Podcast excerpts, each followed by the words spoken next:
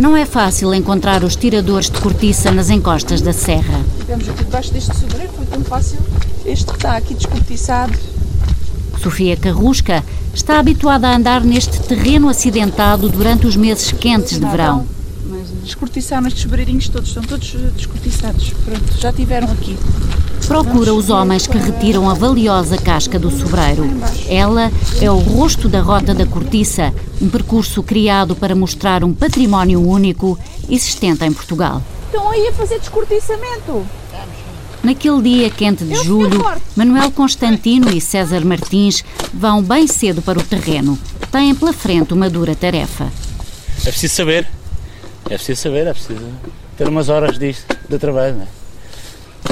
As mãos e o machado são as únicas ferramentas de trabalho. É o machado mesmo da cortiça próprio, arredondado, não pode ser direito, como um machado lado de carne, não é? Porque senão não entra. Tem que estar muito bem amolado, senão não entra, porque a cortiça é uma coisa que, tipo de esponjosa, conforme você joga, depois joga para fora. Não entra, não. Faz, faz tipo mola, só joga e ele salta. Manuel sobe para um escadote, faz equilíbrio em cima das pernadas do sobreiro para retirar os canudos de cortiça salta à vista a cor alaranjada da árvore acabada de despir. A este sobreiro, Manuel só poderá voltar daqui a alguns anos. O mínimo são nove anos. Pode ter mais, mas o mínimo são nove. Por lei, mesmo por lei. E depois já é espessura, já despeta o machado, vê a grossura e vê a qualidade. Se ela tiver qualidade, tira. Se não tiver qualidade, não se tira. Basta experimentar, tirar um bocadinho de cortiça e ver se logo se ela tem qualidade ou não. Tem que ter espessura, não é? Senão não dá para a rolha, não, não dá para não dá para a medida da rolha. E depois é pela qualidade dela, mais branquinha, mais fina, não ter poros, não ter prego. Ou seja, o prego é um poro, é um poro que a cortiça tem. É uns buracos, é uma coisa agressiva que não. Ou seja, a cortiça não fica branca, tem aquele, aquela terra por dentro, é uns poros. Depois a qualidade da rolha é, inferior, claro. A pessoa vai pôr uma rolha numa garrafa dessas, depois aquilo fica toda a verter, não presta para nada. César Martins acompanha Manuel no trabalho, afasta o mato para chegar às árvores. É muito complicado os matos, uh, o terreno é muito inclinado, no Alentejo é muito mais fácil. Aqui custa mais o terreno do que propriamente trabalhar, tirar a cortiça. Agora vamos para o fundo do, do barranco, depois à hora do almoço temos que subir isto tudo, ir almoçar, nos almoços dos carros. É, é cansativo, o fim do dia, já estamos estafados, também temos que subir isso tudo. Quando anda a máquina, vamos ali em cima da máquina. Já lá vai o tempo em que os burros transportavam a cortiça em costa acima. Hoje, os homens são ajudados por uma máquina de rastos. O esforço árduo destes quatro meses de trabalho, de maio a agosto, é recompensado monetariamente. A tiragem da cortiça é considerado o trabalho agrícola mais bem pago em Portugal, cerca de 120 euros ao dia. Ganha, ganha bem. Mas há dias, há dias que não há dinheiro que pague. Não acontece. É, há dias que. Mas ganha-se bem. Porque se não se ganhasse bem também não havia quem o fizesse. É muito duro. Mas aqui na zona, assim, pessoal novo, não há ninguém. Também deve ser um bocado árduo fazer este trabalho. Necessita chega a uma certa idade também está. Não está capaz de subir uma árvore, nem. Tem que ser assim, ter uma certa idade. Podem até, até os 50 e tal anos, 60, depois é como os jogadores de futebol. Mas César só tem 37 anos e uma vida de trabalho ainda pela frente. Com mais idade, mas nem por isso com menor agilidade nas pernas, Manuel Cavaco, 76 anos, vai atrás pintando cada árvore com um número. Isto faz com o pincelzinho e a tinta. E marca o quê? O, o... Nome, nome é era. A data que tem. A data tem que tirar a cortiça. Sim, que é o meu nome e é um. Só assim saberá que aquele sobreiro tem de descansar pelo menos nove anos. E além disso, a gente vem aqui e controla-se por, por não pela partilha, que é um caminho andado. Antigamente havia o problema que a pessoa não marcava a árvore e depois ainda, ou engano, tirava a cortiça. Às vezes ia tirar a cortiça do outro, do, do outro partido, não é verdade, enganado. Uns podia ser por malandrice, outros podia se desconhecia. Também dá para as duas coisas. É? É. A vida foi sempre com um par de dois bicos. Um trabalhar sério e o outro trabalhar a. Tá, compreender? Mas é assim. Compreendemos bem e até percebemos que um homem que sempre viveu perto dos sobreiros não gosta de ver o plástico substituir a cortiça nas rolhas das garrafas. Isso é o perfeito, não é o plástico. Isso é que é a vida, o vinho, para essas coisas todas. Mas isso que a sabão de é mais barata, já deixava a cortiça para trás. Até o próprio medicamento da farmácia era de cortiça, arolhas. Agora é que é esses comprimidos, essas coisas todas, mas antigamente era tudo em, em, em garrafas de coisas. Ainda se lembra desses Lembro tempos? disso tudo. Ir à farmácia ter. Sim, sim. Não havia descompromisso essa coisa. Claro, uns xaropes, mas precisamente umas coisas qualquer dessas, mas era tudo agarrafado e tudo arrolhado pela cortiça. E a pessoa comprava aquilo e depois tinha que entregar lá a Santa Francisco que abria a farmácia. A caldeira que está ali fora, já vamos ver, cose a cortiça e fica neste armazém a fazer a tal, eh, o tal repouso, digamos, os oito dias de repouso. César Correia anda pela fábrica que já foi do pai e do avô. Esta empresa familiar começou em 1935, mas recebeu o maior impulso nos últimos 10 anos. Faz os discos que entram nos componentes das rolhas de champanhe de marcas tão famosas como o francês Moët Chandon ou o Asti italiano. Normalmente o, mercado que gasta o fraco é o mercado italiano. Não é por ser fraco, é por ser barato. Os franceses é que querem melhor. E também há o mercado espanhol que gasta, o Freixenet, por exemplo, gasta mais qualidades médias. Então há mercado para as três eh, qualidades. E da fábrica, por dia, saem muitos discos de cortiça. Nós temos capacidade para fazer 3 milhões de discos por dia. Uh, só que o mercado não tem estado assim tão alto de modo a permitir-nos isso. E então fazemos entre 1 milhão e meio e 2 milhões dia e temos clientes para isso. Com cerca de 50 trabalhadores, a nova cortiça exporta quase toda a produção. Já vendíamos 80% da nossa produção.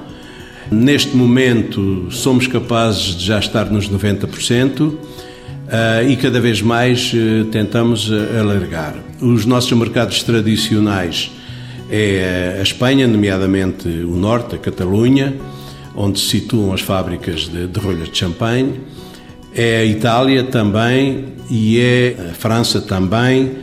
E neste momento já estamos também a exportar para o Brasil e para o Canadá e depois do Canadá esperamos ter os Estados Unidos. De vez em quando mandamos umas coisas para a China, ainda não com uma certa continuidade, mas pronto, estamos trabalhando, penso que no bom caminho. Assim como esta empresa, muitas outras no norte e centro do país estão essencialmente voltadas para a exportação. Face aos números de 2011, António Rios Amorim, presidente da APCOR, a Associação Portuguesa de Cortiça, considera o setor uma mais-valia para Portugal. Vamos representar cerca de 820 milhões de euros das exportações portuguesas de cortiça. O setor no ano passado cresceu 8%, este ano está a crescer até o momento 11%. Nós representamos um pouco menos de 3%, 2,1%, 2,3% das exportações portuguesas, mas como sabe, a cortiça usa uma matéria-prima nacional, usa uma manobra quer no setor primário, quer no setor secundário nacional e, portanto, o valor acrescentado que esta fileira gera para o país é, de facto, diferente de muitos outros setores. O sobreiro é a única espécie florestal que se encontra em crescimento no país, podendo expandir-se ainda mais. E a cortiça é um produto português, com certeza. Portugal é o maior produtor mundial e Portugal é o maior exportador mundial. Portanto, nós tivemos os nossos problemas internos quando a economia mundial estava a crescer. Nós hoje estamos a crescer porque o setor realmente reinventou-se nestes últimos 10 anos e acreditamos por isso que temos uma década desafiante à nossa frente, mas partimos de uma base significativamente melhor do que aquela que partimos há 10 anos atrás. Nessa reinvenção, os novos produtos feitos em cortiça vieram dar um outro fôlego ao setor. Que o diga Sandra Correia, no final do ano passado recebeu o galardão de melhor empresária da Europa, atribuído pelo Parlamento Europeu. Sandra aproveitou o conhecimento adquirido na fábrica do pai, a nova cortiça, e desenvolveu a marca Pelcor, criando produtos de design.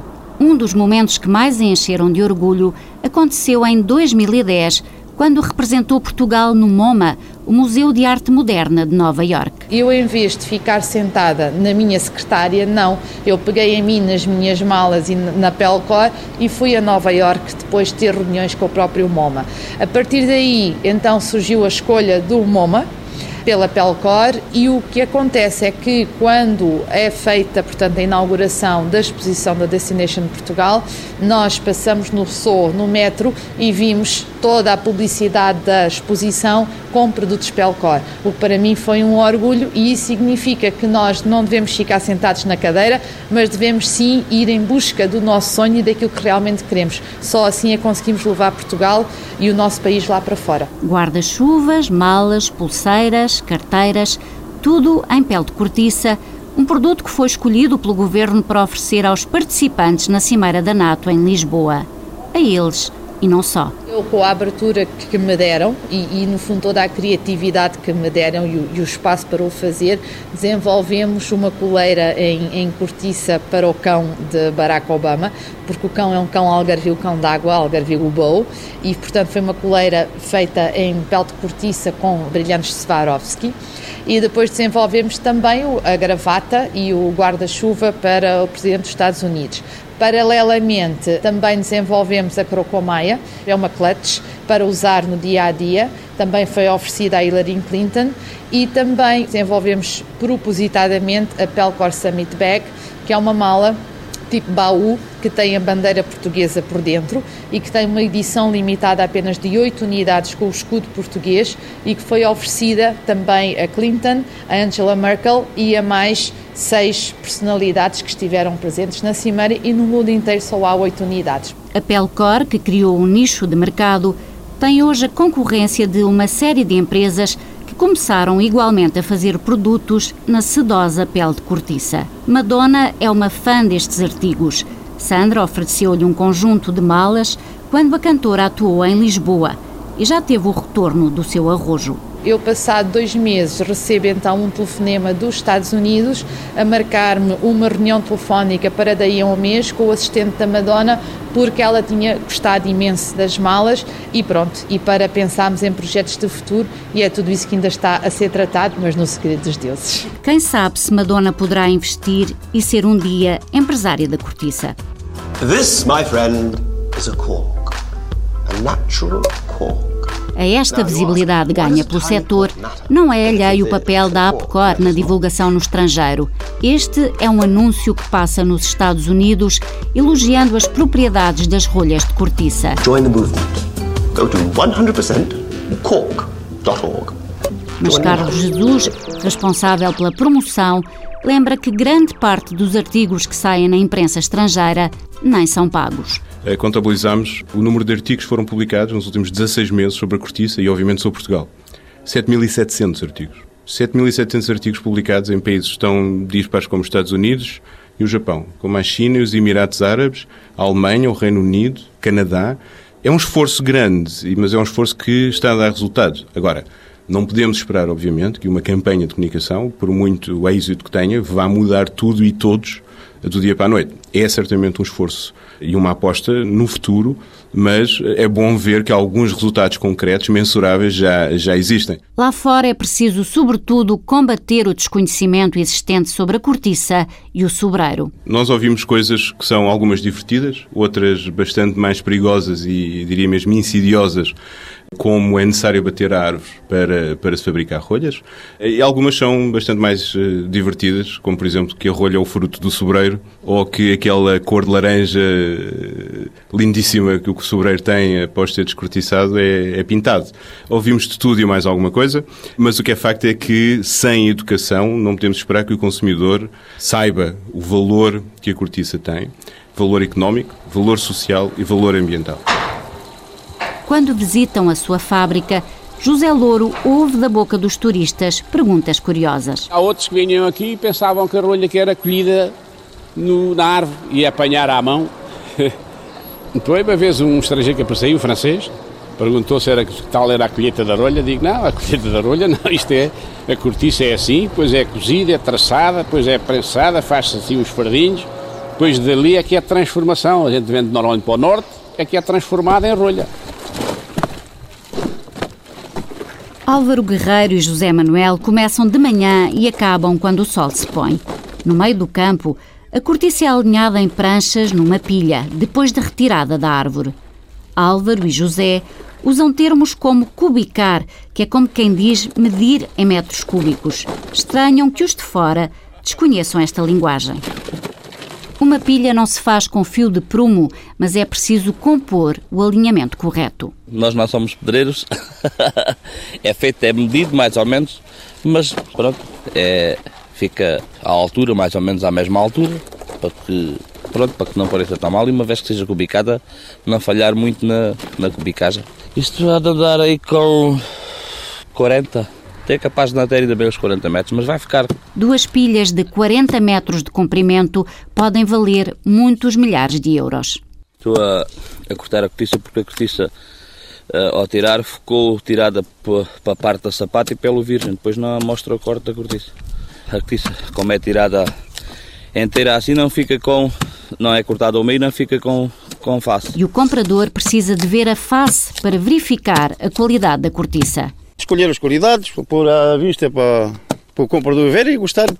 E no meio vai também a pior, não é? Mas isso o comprador já sabe. Pois, já sabe, isso já sabe que é assim. Eles também fazem mesmo nas fábricas. Os fardos fazem nas fábricas. Também é muito bonito por fora, mas por dentro vai, vai aqui a pilha. Eu aprendi com eles. Portanto, é assim. Também tem as suas manhas, não é? Tem as suas manhas. Mas como as manhas são comuns, o comprador já faz o desconto no preço final. E estamos a fazer os fardos que é para depois meter na caldeira para cozer a cortiça. Uma hora, 60 minutos. Porque a cortiça assim não tem elasticidade, não tem nada a ver. Está rija. Na fábrica de Joaquim Afonso e José Louro, prepara-se a cozedura da cortiça. Depois em direito, e depois traça-se, e depois faceia-se, e depois enfarda-se. Dá muitas voltinhas.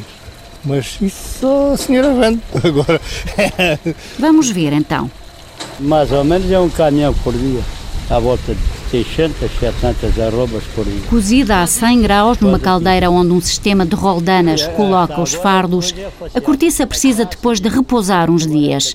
Só a seguir é cortada, ou melhor, faceada. Facear. Facear a cortiça. E ao mesmo tempo escolher a parte boa para aqui, primeiro à quinta, 10 a 12 bom para ali e o grosso para lá. Antigamente a cortiça era toda recortada. Era assim, tirava aqui, esta aparinha aqui à face, aqui, depois cortava aqui à volta, tudo assim, depois fazia assim também neste lado, tudo recortadinho. E depois a malta optou por fazer só traçamento porque era desnecessário estar a fazer isto. Era tempo perdido, e este é como a finalidade disto é para a rolha, às vezes ao cortar aqui, por exemplo, um cantinho ou coisa, desperdiça aqui uma rolha ou duas, está a ver? E assim, eles lá, isto é para, portanto, isto é para ir à máquina, cortam a rolha, aquilo é medido mais ou menos à medida que querem, regulam a rabaneira, cortam aquilo tudo em tirinhas e depois então vai à broca para picar a rolha. E José Louro não tem dúvidas. Esta é a melhor cortiça pedida pelos melhores vinhos. Normalmente quem gasta a rolha boa é onde produzem bom vinho. Aqui no nosso país tem boas qualidades de vinho, tanto na América, essencial é para a América. América e Chile também. A Austrália também gasta rolha boa. Há vários países que gastam rolha boa. Não há vedante melhor que a cortiça. E inventaram o plástico, mas isso dá cabo do vinho, estraga o vinho, oxida o vinho e outros vedantes que têm também sintéticos, aquilo não vale nada. A cortiça é o melhor que há. É a melhor qualidade de cortiça que há no mundo, é daqui, na nossa serra. É onde é que é mais fino. É por causa da terra, a terra é assim meio metalística, assim, às, às falhas que é assim uma terra assim mais, mais pobrezita. E portanto a cortiça onde é que tem terra forte, normalmente frouxa sempre um bocadito. Não queria tanta massa como aqui. Aqui fria fica mesmo fixe. É uma cortiça pura. Nesta matéria-prima nada se perde, tudo se transforma. E aqui é a para, é o desperdício que sai do traçamento. Desperdício, isto é, isto é moído, é triturado, daqui fazem, fazem o parquinho, que é para pôr no chão.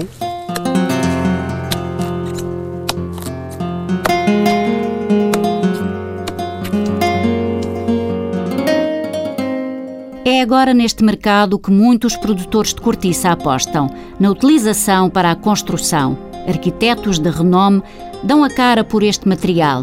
É o caso de Jordi Bonet, a quem foi atribuída a tarefa de continuar a obra sempre inacabada da Catedral da Sagrada Família, em Barcelona. A Gaudi, o arquiteto que concebeu o templo, chamavam o arquiteto da natureza. Bonet considera que nada melhor do que a cortiça para perpetuar a obra do mestre. provisionalmente podía servirnos para que el problema se pudiera resolver a un precio razonable. Pero es que además podía proporcionar una calidad ambiental agradable a pesar de la novedad que planteaba el uso de una materia que podía plantear dudas en su uso en un sitio que determinadas personas consideraban que solo materiales costosos eran aceptables para mantener al máximo una dignidad en paralelo a su destino. Perante uma plateia em Lisboa, Jordi Bonet admitiu ter recebido muita oposição por parte de colegas e mesmo colaboradores. Tratava-se afinal de pavimentar a nave central da Sagrada Família com cortiça, quase 5 mil metros quadrados mas o arquiteto insistiu nas vantagens de um material que considera cômodo e com grande capacidade de insonorização insiste em continuar a utilizá-lo nesta e noutras obras. Não se ha recebido hasta hoje nenhuma objeção sobre o resultado satisfactorio obtenido. Pienso, pues, utilizar el conglomerado de corcho en los paramentos verticales en un próximo futuro En realidad, me parece que, se debe dar, darem la cara per la cortiça. Graças a Deus tenho 80 anos. É claro, já se vai a, sentindo arrojar um bocadinho os pés, porque a idade é própria para isso. É normal. E sobre cortiça, pois eu passei por várias fases. Eu inicialmente fui barbeiro. Domingos Galego tem 80 anos. Ao longo da vida, plantou e viu crescer muitos sobreiros. Alguns só darão cortiça às gerações vindouras. Aquela plantação de árvores não é para mim. Aquela plantação de árvores será os meus netos? Será os meus netos. Mas temos aí essa doença seca dos sobreiros, a doença dos sobreiros, desmoraliza o agricultor, porque tem árvores em que eu plantei, semeei, semeei e com boa impressão delas e conhecê-las, ver morrer. A doença que ataca alguns sobreiros está a ser estudada, mas tardam as conclusões quanto às causas. Há investigação sobre o assunto em várias universidades e o Observatório da Cortiça, em Coruche, é uma peça fundamental. É fundamentalmente um centro de investigação. Nós, nesse observatório, o que se pretende é valorizar o produto de cortiça, dar muita atenção à produção, portanto, ao montado, e, portanto, de alguma forma, sermos também transversais em relação ao setor, em relação à fileira. Neste momento temos protocolos com universidades que fazem ali algum trabalho de investigação, nomeadamente com o ISA e com a Universidade de Évora, que, quando têm trabalho de campo, se socorrem dos nossos laboratórios e das nossas instalações para apoio a esse trabalho trabalho de campo. E há outros projetos a nascerem, como uma sobroteca, uma biblioteca do sobreiro. Dionísio Mendes, o presidente da Câmara de Coruche, o conselho com maior produção nacional, lembra que a zona tem 70 mil hectares de montado de sobro, 10% da área existente no país e três fábricas. Em termos de produção de rolhas, estamos a falar em 5 milhões de rolhas por dia é extremamente importante porque veio fechar um bocado o ciclo. Nós que produzíamos, nós que aproveitávamos a lenha do, do sobreiro para as lareiras, que fazíamos carvão de, de sobro, eh, que fazíamos as esgalhas, que fazíamos todo esse trabalho ligado à floresta. Neste momento temos cerca de 400 pessoas a fazer uh, transformação de cortiça e, e, pela primeira vez temos operários corticeiros num conselho que é tradicionalmente o conselho com maior produção de cortiça a nível nacional. Mais a sul, o Conselho de São Brás de Alportel criou a Rota da Cortiça. A Câmara Municipal está à frente desta ideia que reúne vários parceiros. Vítor Guerreiro, vereador, salienta que o que se pretende mostrar aos visitantes é um património natural e cultural do país. A Rota da Cortiça, de facto, possibilita ao visitante uma viagem à natureza, ao interior da nossa Serra do Caldeirão, que penso que deslumbra todos aqueles que nos visitam em contato com o montado de sobre, conhecer a fauna, a flora deste território, ouvir as histórias das gentes que habitam também no interior do Algarve. A maioria uh, destes habitantes deste território já tem uma idade muito avançada e muitas pessoas têm mais de 80 anos e queremos também mostrar isso àqueles que nos visitam. Neste conselho, o produtor de cortiça criou-se uma ideia original. Um produto tão nobre como a cortiça deve ter uma segunda oportunidade. Se o plástico tem, o cartão tem, a cortiça também deve ter. E hoje em dia nós fomos o primeiro conselho do, do país a implementar os rolhões, Uh, executamos a recolha de rolhas de cortiça na restauração e também a rolhões que temos em, em locais públicos e depois encaminhamos essas rolhas para transformar em alguns acessórios, nomeadamente cozinha, bases para as panelas, entre outros, que acabam por ser fabricados com esta recolha de rolhas. Porque tudo se transforma quando se trata de cortiça. As propriedades desta matéria-prima, bem como as suas tão diferentes utilizações, são referenciadas por quem a conhece bem. A NASA já não quer outro material. A cortiça está presente no programa espacial norte-americano há décadas e continuará a estar presente no programa espacial, quer no privado, quer no, no programa da, da, NASA. Uma rolha, uma simples rolha de cortiça tem em média 700 milhões de células. Células com uma capacidade e uma memória elástica absolutamente única. Extraordinariamente leves, extraordinariamente eh, performantes em termos de isolamento acústico, vibrático e de temperatura também. Enviar o que quer que seja para o espaço é extraordinariamente caro. Quanto mais leve for a carga, quanto mais leve for a, a, a nave, mais barato custa. Portanto, tudo aquilo que sirva para reduzir peso é obviamente encarado com interesse pela indústria aeroespacial e a indústria aeronáutica. Mas há quem desconheça tudo sobre as potencialidades de um sobreiro e do que ele produz. Uma árvore que pode durar quase 300 anos, que está sempre a renovar-se e a preservar o meio ambiente, como salienta Carlos Jesus. Um montado que retém cerca de 14 milhões de toneladas de CO2 por ano. Um montado que cria e mantém o trabalho agrícola mais bem pago do mundo a capacidade de regular os ciclos hidrológicos da água. São milhões de pessoas em Lisboa e à volta de Lisboa que dependem do montado para a sua água. Estamos a falar de uma barreira, literal e figurativamente, uma barreira contra o avanço do deserto. Desertificação social e desertificação ambiental também.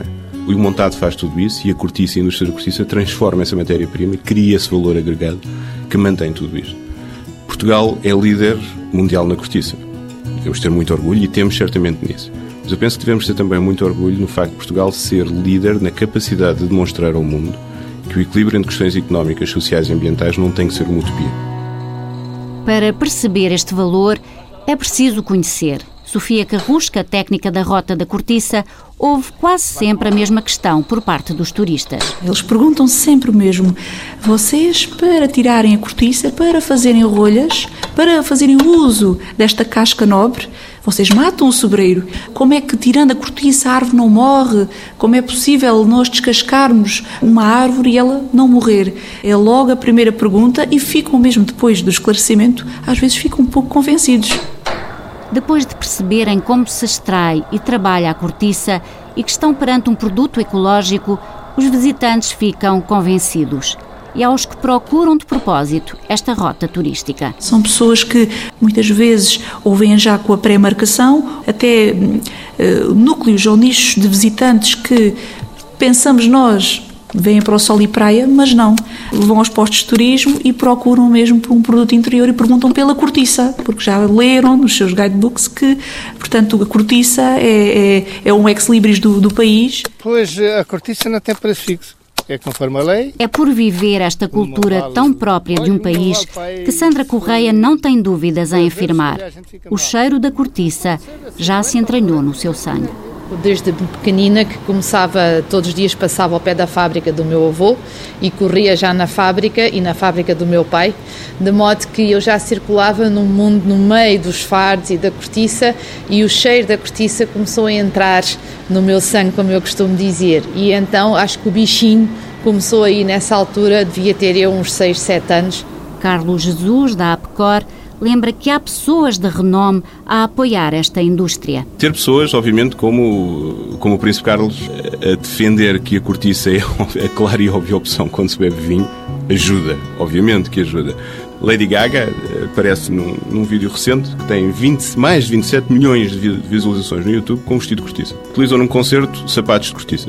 Imaginemos o impacto que pode ter se bem explorado, se bem comunicado, são, são fatores muito, muito importantes.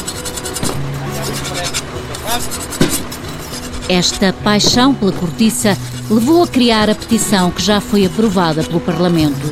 Um projeto de resolução que confere ao sobreiro o estatuto de árvore nacional neste país de cortiça. Não queremos que, como por exemplo no, a bandeira do Canadá ou outras bandeiras, não queremos pôr o sobreiro na bandeira portuguesa, mas queremos que seja considerado o sobreiro a árvore emblemática do país, que lhe seja reconhecida a nobreza e que represente o nosso país, Portugal, porque sem dúvida Portugal é conhecido no exterior pela terra da cortiça, pelo país da cortiça.